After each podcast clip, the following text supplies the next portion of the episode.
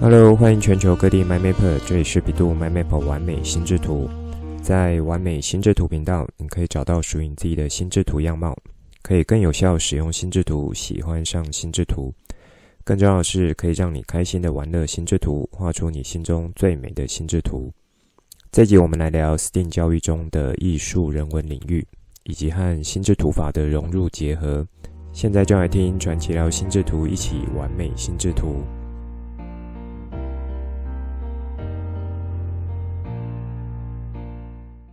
欢迎全球 MyMapper 准时收听完美心智图频道，听 Coach 聊心智图，一起学习成长。享受心智图带来的美好。这集呢是二零二三年最后一个单集播出，时间点就是在十二月三十号。明天呢就是要做跨年了，先和全球 MyMapper 们说声新年快乐。不知道 MyMapper 们展望新的一年，在二零二四年有没有什么样的计划呢？这几年几乎每一年都会有一些主题性的全球局势在扰动着我们。看起来和台湾好像没有太大关系，可是实际上却有许多是不能置身事外的，必须要蛮认真去看待这几个全球重大局势的变化，以及呢这个变化会带给台湾乃至于全人类的重要影响。这段是不是蛮符合我常说的，未来世界挑战是变得更加复杂以及多元？那我们在面对这些挑战的时候，如何可以有一套可以在心里面相对稳定，可以去支撑我们去应对的方式？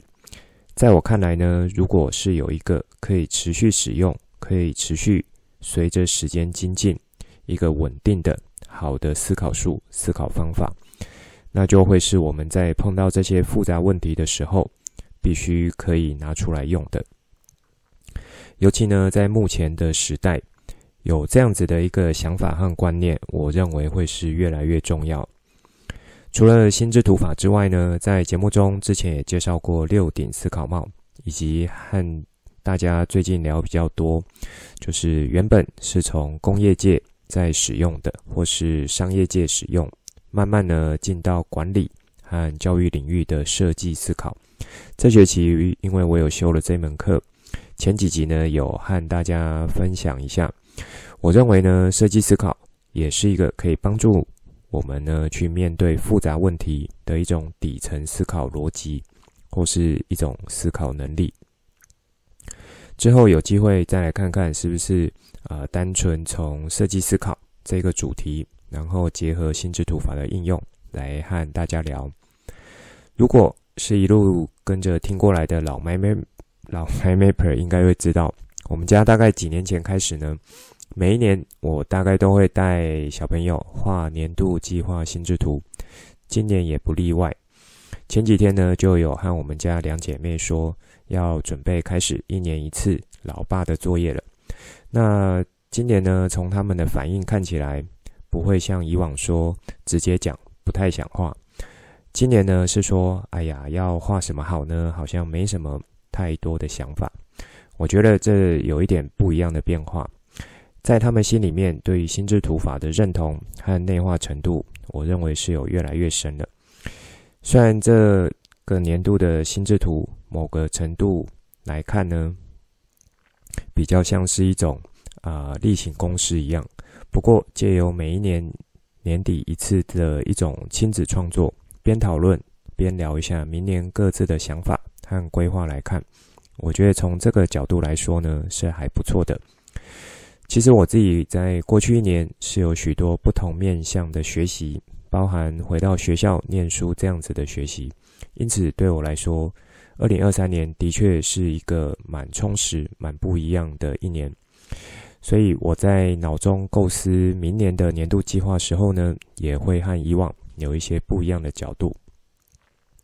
好，那因为今年呢，年底我们有安排跨年要出去走走，所以这一集的录音我是提早一天的，还剩一两天左右时间可以来画这个年度心智图。到时候如果完成，我再把它放在官网和脸书中。大概在几个月前呢，我在 Podcast 频道中有去搜寻一下，可不可以去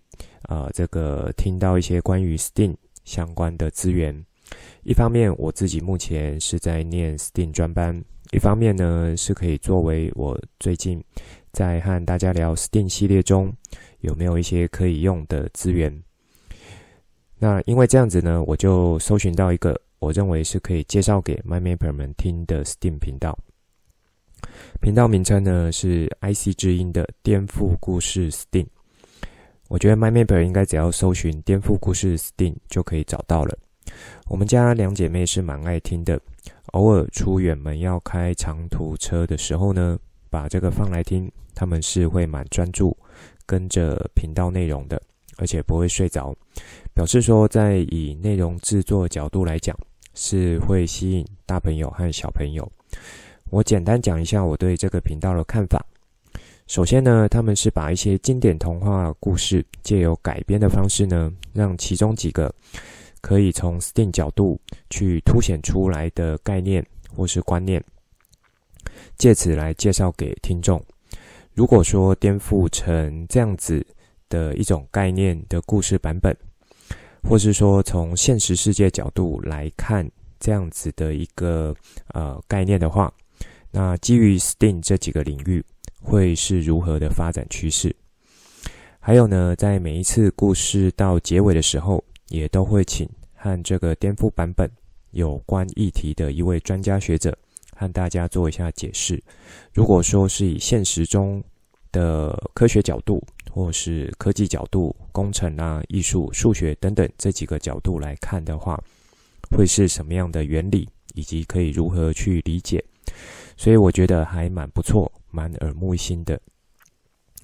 那么，如果要从另一个角度，和我现在学习的清华 STEAM 教学模式有什么差异的话，我认为会是在整体背后概念的连贯性，以及呢，是否可以有真正引起学习者要从所发现的问题来去进行解决问题核心这样子的一个啊、切入点，那以及呢，后续去进行创造性的实作，提出解决方案。好，这一段可能 My Maker 会有一些听不懂，有一点绕口。简单说呢，我在学的一个呃概念就是，是一种特定的 STEAM 教学模式，借由这样子的模式，可以去引导学生，可以让学生比较自然而然去展现出符合 STEAM 各个领域的知识融入，以及透过之前我有提过说，在 STEAM 教育中，大概可以分作三个阶段。也就是先进行问题的探究，之后去进行创造发想，最后呢，利用创客精神的方式来去解决这样子的流程。那说到这里，可能会有 mymaper 问说，这和市面上已经有不少书籍都有强调 STEAM，或是说也有补习班或是业者推出 STEAM 营队、STEAM 活动等等的，会有什么差别吗？这个如果真的要深入讲的话，是可以展开很多，而且也会偏学术理论一点。那这边不要做太多呃，这个太深入的展开。如果说呃刚好可能 My Mapper 的小朋友啦，或是你本身是有这几年有参加一些 STEAM 营队，或是有买一些书籍的话，我觉得可以用一些点来做判断。这些宣称是 STEAM 的活动或是书籍，它是真正的 STEAM 呢，还是只有沾到边？不能算是真正的 STEAM 教育。这会很像我和大家在聊心智图法的时候，满常和大家讲，目前不少书籍和教育现场所谓的心智图教学或是心智图学习呢，多半是偏向去画关系图或是树状图，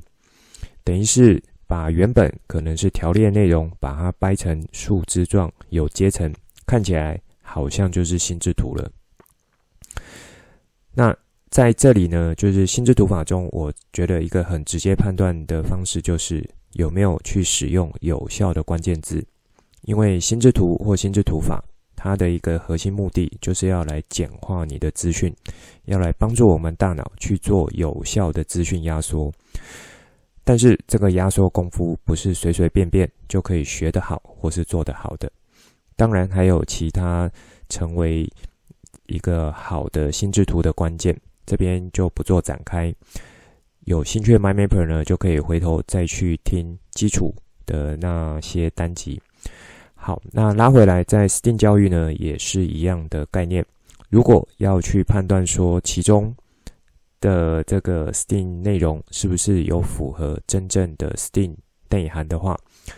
可以判断的点是，学习的课程呢是老师准备好的材料包，那每个人做出来东西都是一样的，还是说老师他没有准备一个呃算是制式的材料包，而是准备比较属于素材的部分，然后让小朋友去做相对自由的发展，这会是一个相对简单的判断。像前面所提的材料包呢，它比较像是 DIY 活动。那拿出材料包，按照步骤，只要一步一步就可以完成。这也很像观光工厂的 DIY 体验活动。其实学生或是孩子呢，他在这个过程中，他也不过是把这个大家所知道的去重复把它做出来而已。做出来的东西呢，也是大同小异。这位和真正 STEAM 的精神和 STEAM 的内涵是有很大的差异的。那反过来，如果老师呢，他在教学过程中是给一个相对开放的问题，那这个问题背后当然还是有一个呃一定程度的范围和框架。接着，他透过引导方式，让每一个人呢可以想出一套前后连贯的逻辑和解决方式。因此，去发挥创意，进行创客实践，这样子一整套流程下来，那 MyMapper MyMapper 们听了之后，比较一下这两种说法，你们会觉得哪一种更像是去学 STEAM 的呢？好，这边所说是相对啊、比较快速和表面一点的判断。那不过这种判断呢，我认为是可以提供给 MyMapper 们啊、呃、比较有效去做操作的。也因为有这样子一整套流程下来，呃，我指的是说以这种相对扎实的 STEAM 教育的流程呢，会带来影响是在孩子或是学生他在过程中他们的一个思考方式和思考能力的养成。好，那这一块。如果说 MyMapper 们是可以去做好的区别的话，这就是更深层的判断了。也就是说，孩子他在这个学习活动之后，他的想法有没有因此而有改变，变得更加多元、有逻辑、有触发联想能力，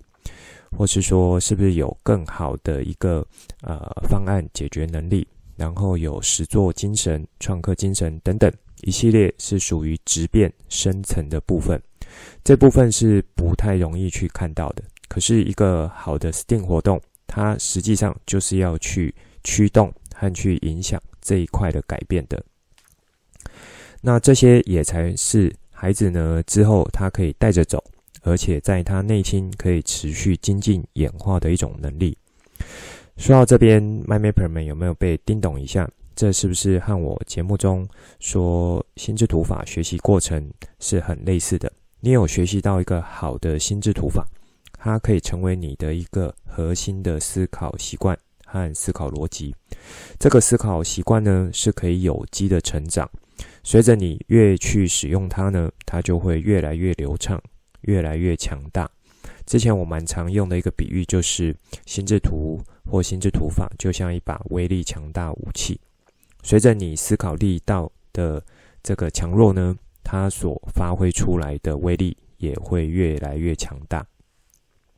好，所以说，如果目前市面上一些书籍和课程是相对比较浅化的内容的话，那并不是说这样子就不好，而是它可以带来的效果或影响的这个层面会比较有限。之前我在心智图法学习呢，也有做一个比喻。心智图法它算是一种啊、呃，可以带给个人效果或是个人效益的一种工具。但是如果你只有用心智图来做资料整理，看起来是有逻辑架构的关系，可是呢，这样子会蛮可惜的，因为心智图或心智图法它可以带来的好处不只有这里。它可以让你的思考能力呢去进行扩张，思考边界可以去扩张，这样子可以让你有一个好用的招式去持续内化，然后也让你的思考能力变得更有弹性。那在你的脑中呢，可以形成一种类似知识地图之后，去主动的去做选择，像这样子的质变效果。就会是去判断有没有真正学习好的心智图法，那能够带来的。好，那在这里我再举例一下，上次我们呃，就是我说有参加我们学校办国际研讨会的时候呢，其中在一个 section 是 STEAM 教案的评选，在这个 section 中，就是呃，国际研讨会之前是接受各地的一个投稿，那在当天呢，就算是。呃，初稿进来呢，先获得筛选，所以等于是当天做一个简单的发表之后，就会有最后的优选出来。其中一组教案呢，是就是大伟界学长姐所产生的，其他就是外县市，而且是新北市的老师居多。所谓呢，没有比较就没有伤害。当所有这些教案都简报过一轮之外，啊，简报过一轮之后呢，其实在场我们的同学心里自然就判定说哪几组是会进到优选名单的。因为真正的 STEAM 教育活动，以目前来说，因为有许多的学术研究和讨论，所以如果还只是发表那种结合了机器人啊，就以为有 STEAM，或是说有结合科学实验，就叫做 STEAM。或是说课程中加入了画画，就叫做 STEAM，那真的是太过于浅化 STEAM 教育的融入了。好，那这部分如果呃之后有机会，我再和大家分享，或者说有碰到一些比较好的案例和心得的话，再来节目中和大家做分享。那在这一集呢，我想继续和大家聊 STEAM 中的 A，艺术人文领域。我觉得目前市面上一般所认识的 STEAM 多半是把 A 呢当成是艺术领域的范畴。不过以我在学术领域这边所学到的 A 的定义会更宽广得多，尤其呢是把人的因素放进的更多。所以像人文关怀或是文化情感这些因素是放到业这个 A 艺术领域里面的。MyMapper 们听我这样子说，有没有什么触发联想呢？其实我在刚开始和大家聊 STEAM 的发展时候，有说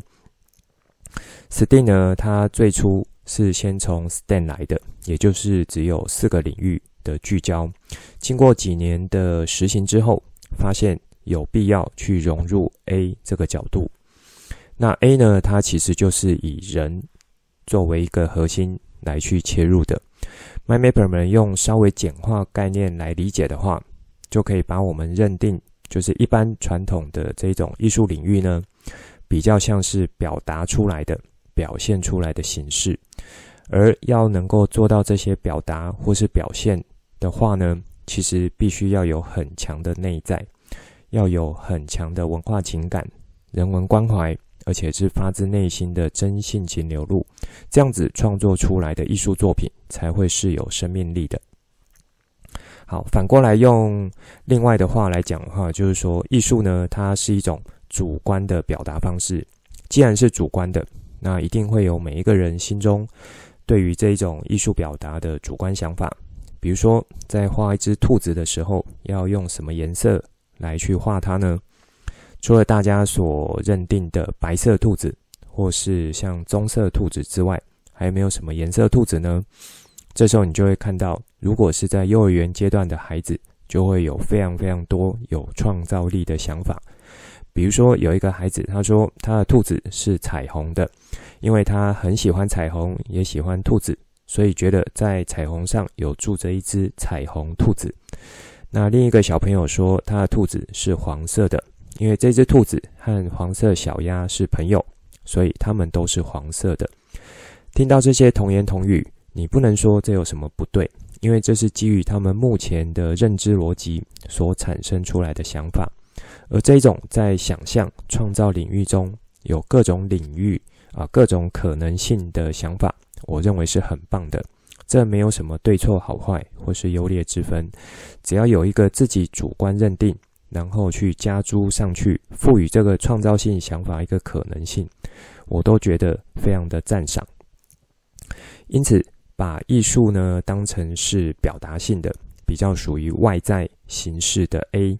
而属于人文关怀、文化情感、内心想法这些属于人的情感面，它就会属是属于内在的 A。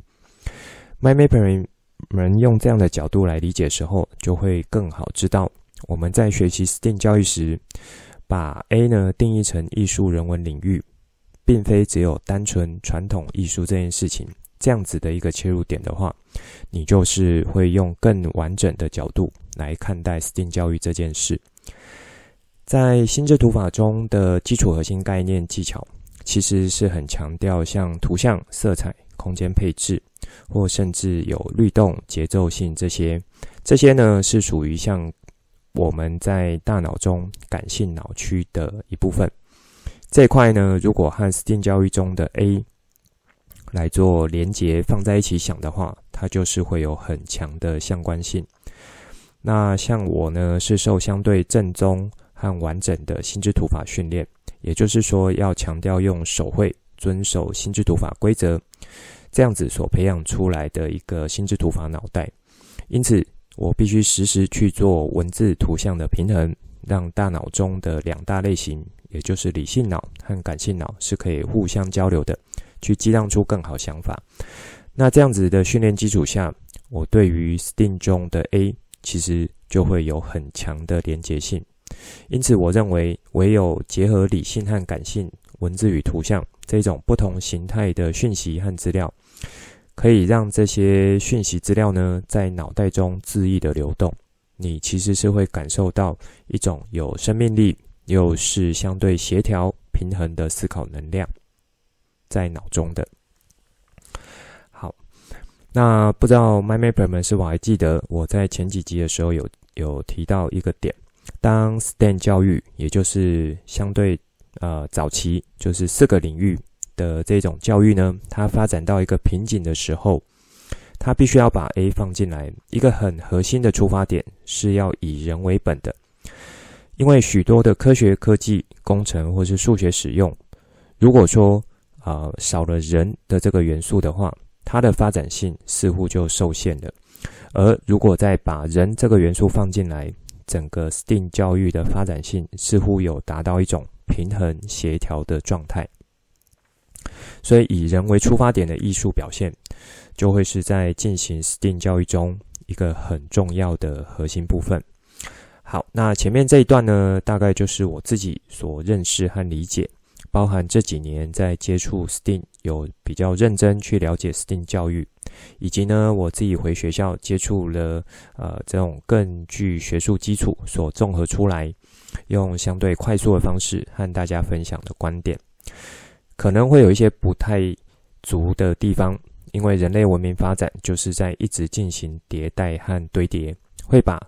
这个过去可能形成理论还不够完整的地方呢，去做到更扎实。因此，也很鼓励 MindMapper 们，不管目前你是身为家长、学生或老师，或是职场工作者，之前有没有听过，或是学习过，或甚至教过 STEAM，其实都可以开始用不一样的角度来去了解 STEAM 教育。好，那我们再拉回来聊一下，目前大家所认为的 A 艺术领域呢，如果是属于人文的部分，应该怎么样去做一些呃想法，或者是说更好去做 catch？那以目前 STEAM 教育的执行面和可以看到的部分，我自己觉得在人文关怀或是文化情感这一块是相对隐性的。一方面可能是大家对于这个这部分它的一个集体共识还没有到一定程度；一方面，如果说要把这种连接内在，又要可以很好去说明和表达这样子的一种方式。还没有更呃有效的一个展现。那如果说单纯是艺术领域去回头来去啊、呃，领略艺术创作者这样子的内心的话，我觉得反而呢是呃一个不错的方式。这边我印象呃有一个例子，二零一六年呢，美国歌手巴布迪伦，啊，巴布迪伦，他因为在歌曲上的成就，他以一种诗意的方式表达出对社会的关怀、反战的立场等等，去获得当年的诺贝尔和平奖。这种呢，原本歌曲它可能就是单纯属于艺术的创作和表达，可是这位歌手。他的内心呢，是有很强大的这种属于人文关怀、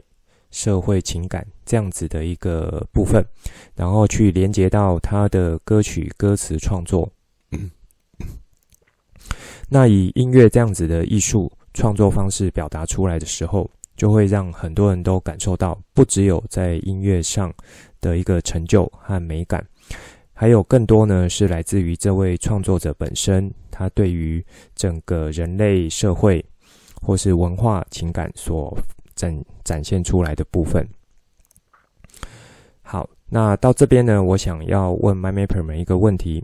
如果说以心智图法分类技巧来看待艺术这个领域的话，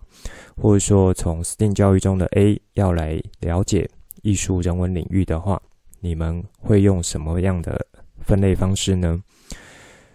这可以让一路跟着听过来学过来老 MyMaper 尝试一下，新加入的 MyMaper 也可以试试看有没有什么想法。一般我们认定的艺术领域，比如说画画、摄影、音乐、歌唱、演奏或肢体律动、舞蹈、戏剧、电影这些很多很多，其实都可以算是艺术的一部分。这些呢，很像我们在进行心智图制作时候呢，它偏向末端的资讯。当然，如果你把这个每一项再做展开的话，是可以各自发展成一个很大类别。不过，在这边我是要先把这些当成是末端资讯。如果要再更往上位阶找一些抽象概念的话，可以怎么样来去区分我刚刚所说的这些艺术领域呢？这可以让 MyMapper 们想一下。最近呢，在我们上课有一篇学术文章的讨论，它有给出一些不错的分类角度观点。这篇文章呢，是台湾的团队做的研究，他们主要是针对 STEAM 教育中的 A 这个角度做深入的探讨。到底在台湾这几年各种 STEAM 学习活动，A 的角色是如何呢？在这些活动中的分析下来，他们认为有三个角度去看待艺术领域去融入 STEAM 教育这件事情，分别是第一个艺术审美观的学习，这就比较涉及到艺术的学科了，比如说呃，就是传统艺术啦、音乐、戏剧，还有像艺术的概念，比如说你是不是了解构图，然后以及还有像审美观这样子。的一个素养与实践。第二个呢，是情境理解，这部分是可以把它想成说，对他人生活状况和社会文化背景去进行一些反思，这样子的一个实践。第三个呢，是创造力，这是指在特定领域的背景之下，可以去制作出新颖和有用的创意产品，这样子的实践。那文章最后的结论是说，大部分的活动，就是目前所谓的 STEAM 学习活动，它呈现出这个艺术领域角色呢，多半会是偏重在刚刚提到的第一个艺术和审美的一种学习。那再来就是像创造力的这个部分，可是属于第二个情境理解的这个角度呢，比例是不高的。那这段内容我觉得应该不难理解。这也和前面我和大家所聊，属于比较外在表达艺术层次的话，是大家比较可以去认识和理解到的。可是属于内在相对隐性这种人文关怀或文化情感这个切入点，是大家目前还不够可以去深入进行啊，不管是理解或是去进行连接的。因此，在这篇文章也有提到说。在这些活动中去分析这三个艺术的角度的话呢，情境情境理解的一个活动品质，它的分数是最低的。也就是大部分的 STEAM 学习活动，它都没有办法去融入到这个情境理解，没有办法去从社会文化观点来去提出更有意义的问题。以及呢，他也有提到说，创造力和艺术审美学习这两个向度，它存在着相对中度的关联性。不过，创造力和情境理解这两个向度呢，它是存在更高度的关联性。什么意思呢？也就是说，如果你想要在艺术上的创造力有更好的表现的话，如果单纯只是从审美啦，或是传统艺术这个角度来去学习，去进行创造力展开的话，那你的创造力的能量可能就是一般般。可是，当你可以用情境理解的这个向度或角度来做连结的话，你的创造力展开是有高度相关，而且呢，能量是大的。好，这边举一个简单的例子，MyMapper 们如果呃听到说，诶，原本路边卖水果的这个水果商，他现在呢在网络上开始卖水果，是一个很有创造力的活动，还是说呢，啊、他可以把这个卖水果背后的一些文化情感、人文关怀去融入进去？不只有卖水果，还有这些种水果果农他的一些故事，或是去凸显一些产销问题。那甚至呢，像有机栽种的坚持等等这些因素，当这些都把它融入之后，再来做网络卖水果的一个诉求，你觉得哪一种的创造力会是更好的呢？好，那我想生活中是有很多的例子是可以让你们去思考的。最后呢，在这篇学术文章也有提到说，艺术不应该只是在 STEAM 学习活动中的一种附加物，也就是不是只是去呃贴个贴纸啦，或是彩绘一下啦，这样子就当成是有 STEAM 学习活动中的 A 了，而应应该呢是要更深入整合到 STEAM 的各个领域中。去产生培养综合技能，这对于加强各个学科之间的连结，是可以去同时强化学科本身的内容学习，这一点会是至关重要的。好，那在这边不带给大家更深学术内容，那我想从上述几个观点可以让 MyMapper 们了解到，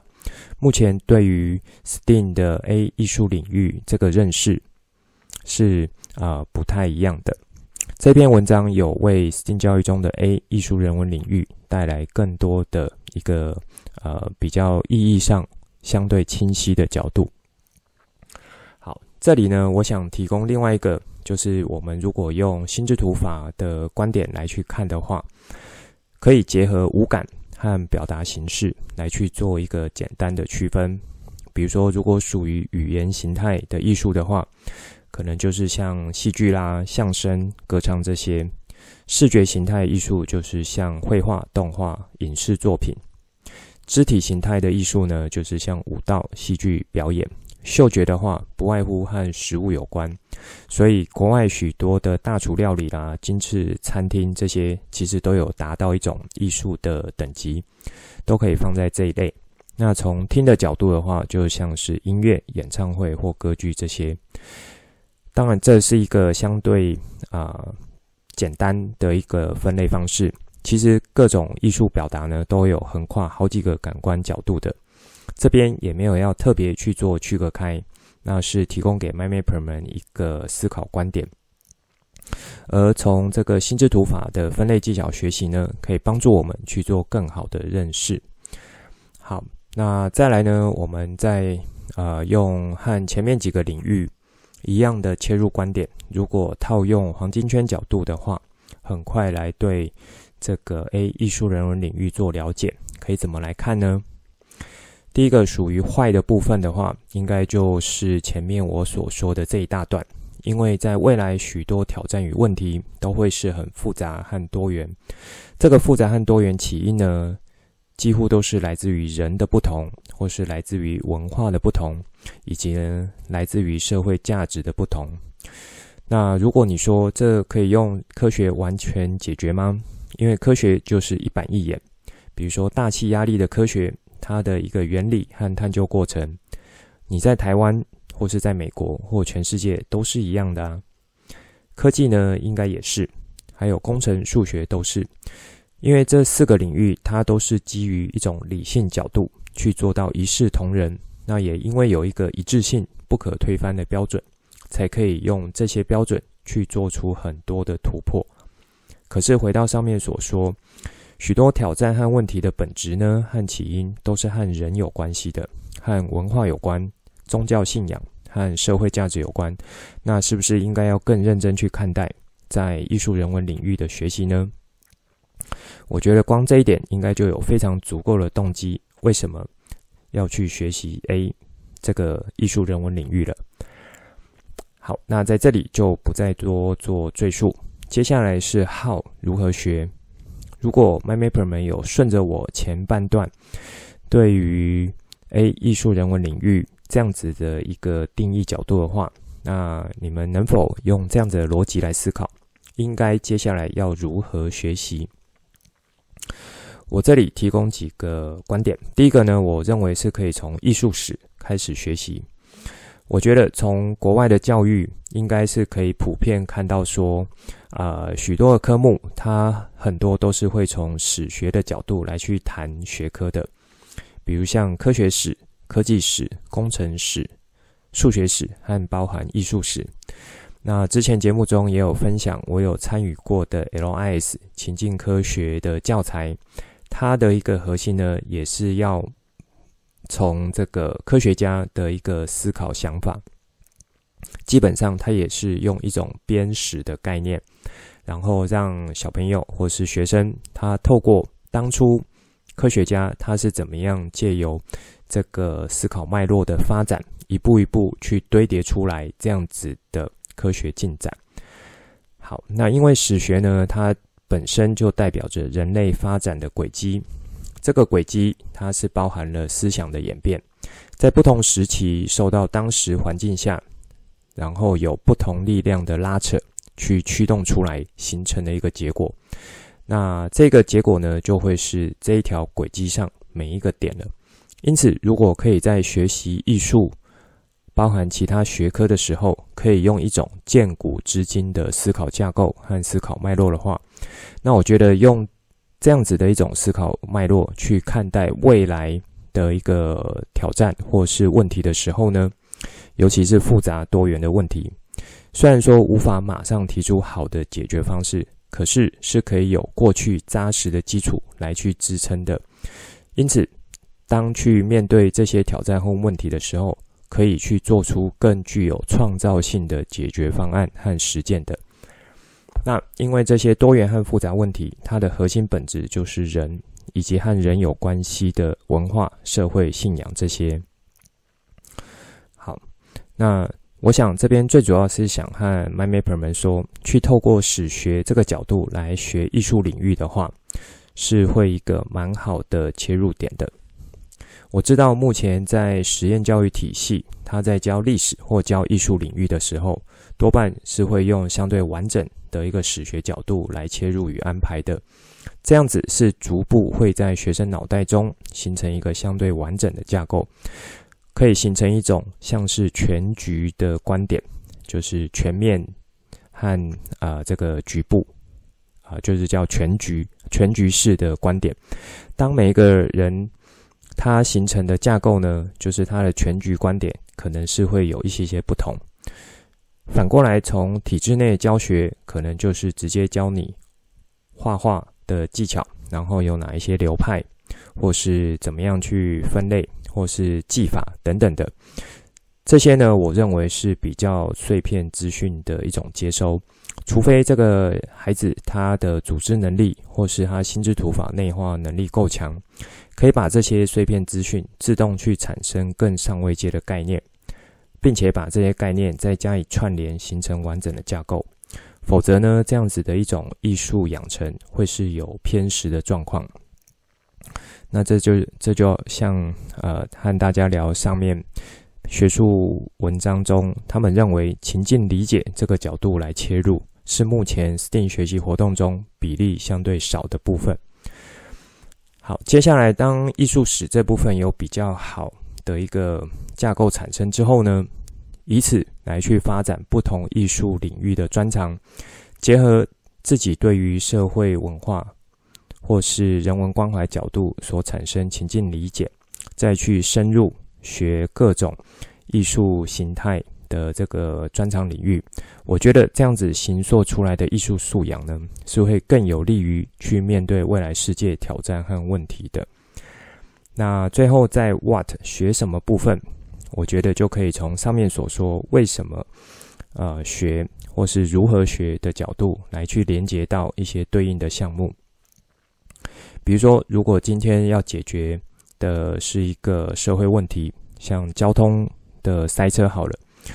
除了从 STEAM 中的 STEM 这几个角度来去出发思考之外，它比较偏向从啊、这个理工理性的角度来去看待塞车问题。那如果可以从 A 的角度来看的话，可以提出哪些提问或是解决方案呢？好像这样子就可以去回推回来，去呃连接到说，在 A 艺术领域应该要来学什么。比如说，在这个塞车问题来讲好了，它的原因除了说是呃这一条道路呢，它是主要干道之外，还有因为每一天上班时候这个路段它是面向东方的。所以它其实是会有刺眼的阳光照射，以至于呢，开车的人多半是会放慢一点速度的。所以，除了我们从科学、科技、工程或数学角度来去思考这个问题之外，如果从艺术人文领域来去思考切入的话，可能就可以从马路它地面的标交通标线，或是引导路牌，或者说呃这个红绿灯的一些。描述设计等等，以更具有人文关怀为基础，那甚至融入一些艺术的创作来去设计这个问题的解决方案。那这样子呢，它可能就是会和平面设计啦，或是有一些彩绘啦，或是有一些音乐性这几个面向会有关系的。好，那在之前和大家聊几个领域的时候呢，我都会和大家聊说。呃，属于那个领域的核心思考模式是什么？不知道大家还记得吗？属于科学领域的呢，它是一种探究式的思考；那科技领域的呢，可以用运算思维这个来当成是它的核心思考模式。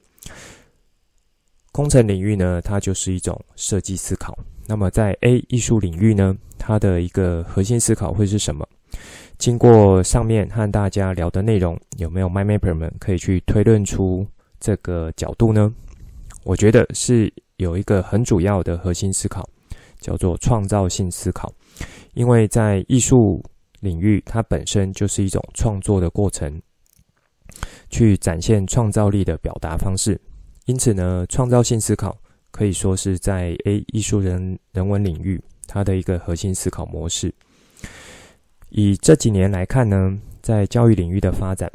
像是音乐教室，或是美术教室，或舞蹈教室等等的，都可以说是非常的成熟。那这其实也都呃带有很多的创造性元素。在我们家两个姐妹呢，姐姐是在美术班，妹妹是在舞蹈班。以我自己的角度来看，目前他们学的内容。还不能说是很有创造性的东西，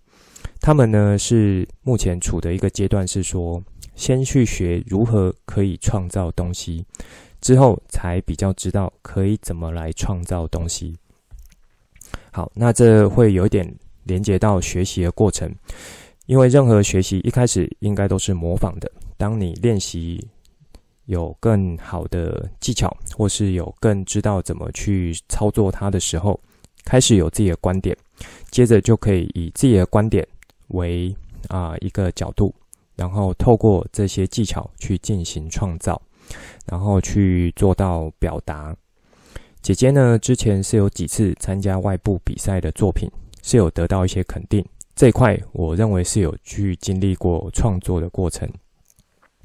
那我回想当时呢，他也会时常来询问我一些意见，包含说主题应该要用什么，人物表情应该要用什么。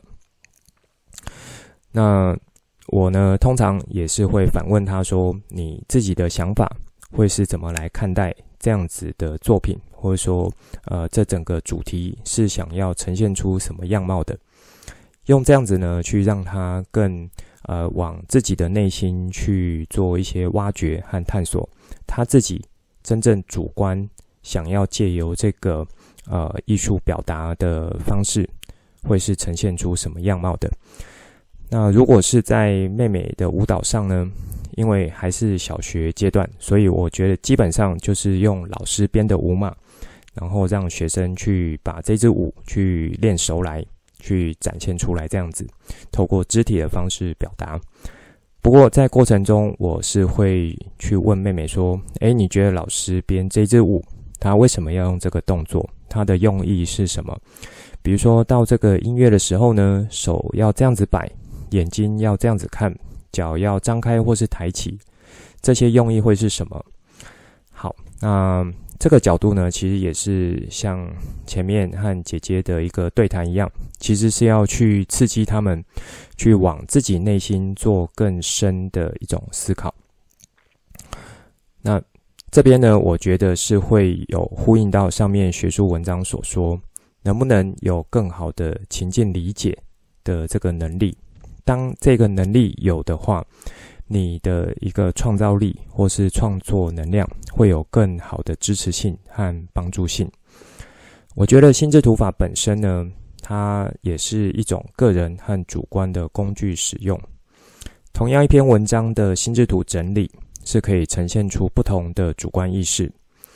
那以及呢是可以有不一样的表达方式。这个是我从开播第一集就想就一直和大家有做呼吁的，要学好心智图法。其中一个角度呢，就是要去进行手绘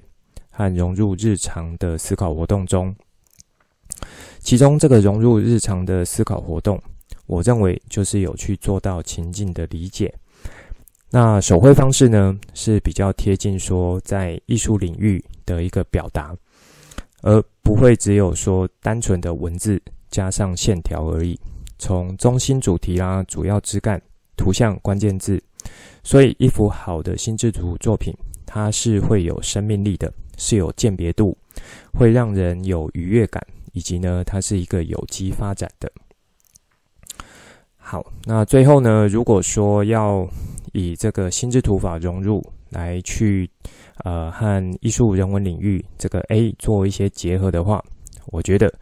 除了说使用情境作为艺术领域的学习和应用之外，嗯，比如说像图书馆式专案管理和简报形态、创意思考形态这四个，是可以去在艺术人文领域呢去做学习的。如果还不知道这四个使用情境的 My Mapper，是可以回头去听这几个单集。另一个，我认为。心智图法它可以融入的点，是和前面这几个使用情境不一样的是，当你去透过心智图的创作，尤其是手绘方式的话，这边不限于传统的纸笔或数位纸笔，我觉得都可以。当你用手绘方式来创作心智图的时候呢，本身它就是属于一种创造性思考能力的训练和培养，因为心智图本身的特性，图文并茂啦。枝干结构、阶层逻辑、关键字、图像、符号等等，它就是把大脑中的想法用心智图方式做一个整体性的表达和应用，所以它在某种程度上也是一种艺术的表达。好，所以我觉得综合以上呢，目前 STEAM 教育中的 A 艺术人文领域已经逐渐发展到说，要能够可以用更深入、更严谨态度去做探讨和学习。A 所扮演的角色不能只是单纯的只有画画、色彩、音乐、律动这些，就好像是 STEAM 教育了。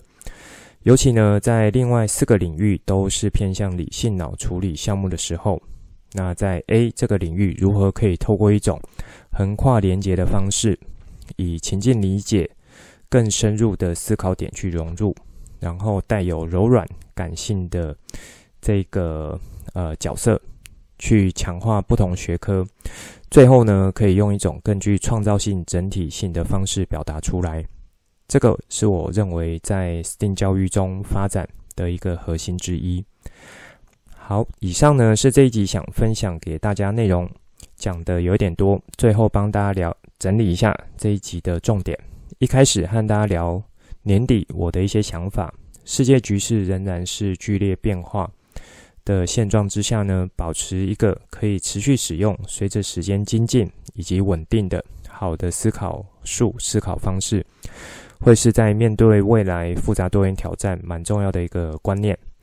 到了年底，我们家呢也是要来做一年一度年度计划心智图。因为这一集有提早录音，所以过几天呢有把这个完成再放上来和大家分享。以及呢，我也有和大家分享说，我有在听一个关于 STEAM 的 Podcast 频道，叫做颠覆故事 STEAM，蛮适合亲子一起来听的。也有提出我对这个频道一些看法，并进一步延伸出来说，目前在市面上 STEAM 书籍啦或 STEAM 活动，是不是可以有一些判断的呃，算是标准来去做，然后是不是可以去呃判断出来 STEAM 的活动它能带来的价值和影响？那这种呢是什么都沾到一点边？叫做 STEAM 呢，还是说背后有一套完整的教学引导方式，去引发出在 STEAM 各个领域的思考和行动，形成素养的发展，这个会是很大不同的。好，这里我就有类比到说，在节目中提到心智图在一般人的认知和它真正能带来效果，其实是有很大的不同的。以及呢，我有举例说，前阵子参加研讨会来投稿 STEAM 教案的一些分享。透过这一集的主题呢，我先和大家做一点这个艺术人文领域属于我自己观察和心得的定义。我不只是把它当做一般认为的艺术范畴，也把人文关怀、文化素养这个角度也放进来。那我是用外在表达和内在的主观意识这样子。做比较简单的区分，以及我有和大家聊到前阵子读到的学术文章，这是关于台湾 STEAM 活动学习活动中在艺术领域的研究分析。他提出了在艺术领域可以有三个角度，分别是艺术审美的学习实践，这是大家传统认知的艺术领域；再来是情境理解的实践，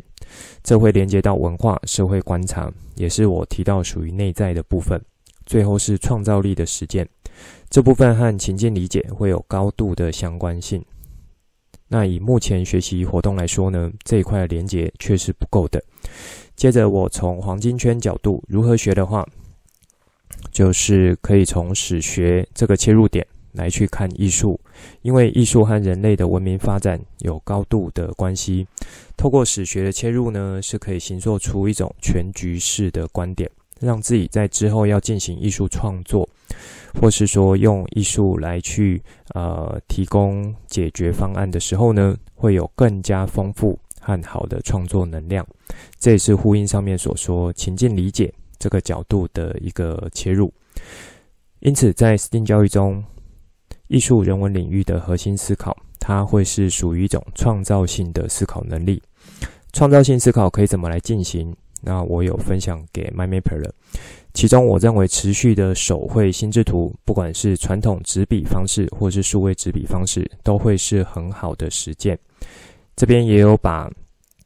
呃四种使用情境很快的带到。如果对于四种使用情境还不太熟悉的 MyMapper，就可以再回头去听这几个单集。这一集内容呢，就先说到这里，之后再跟大家聊。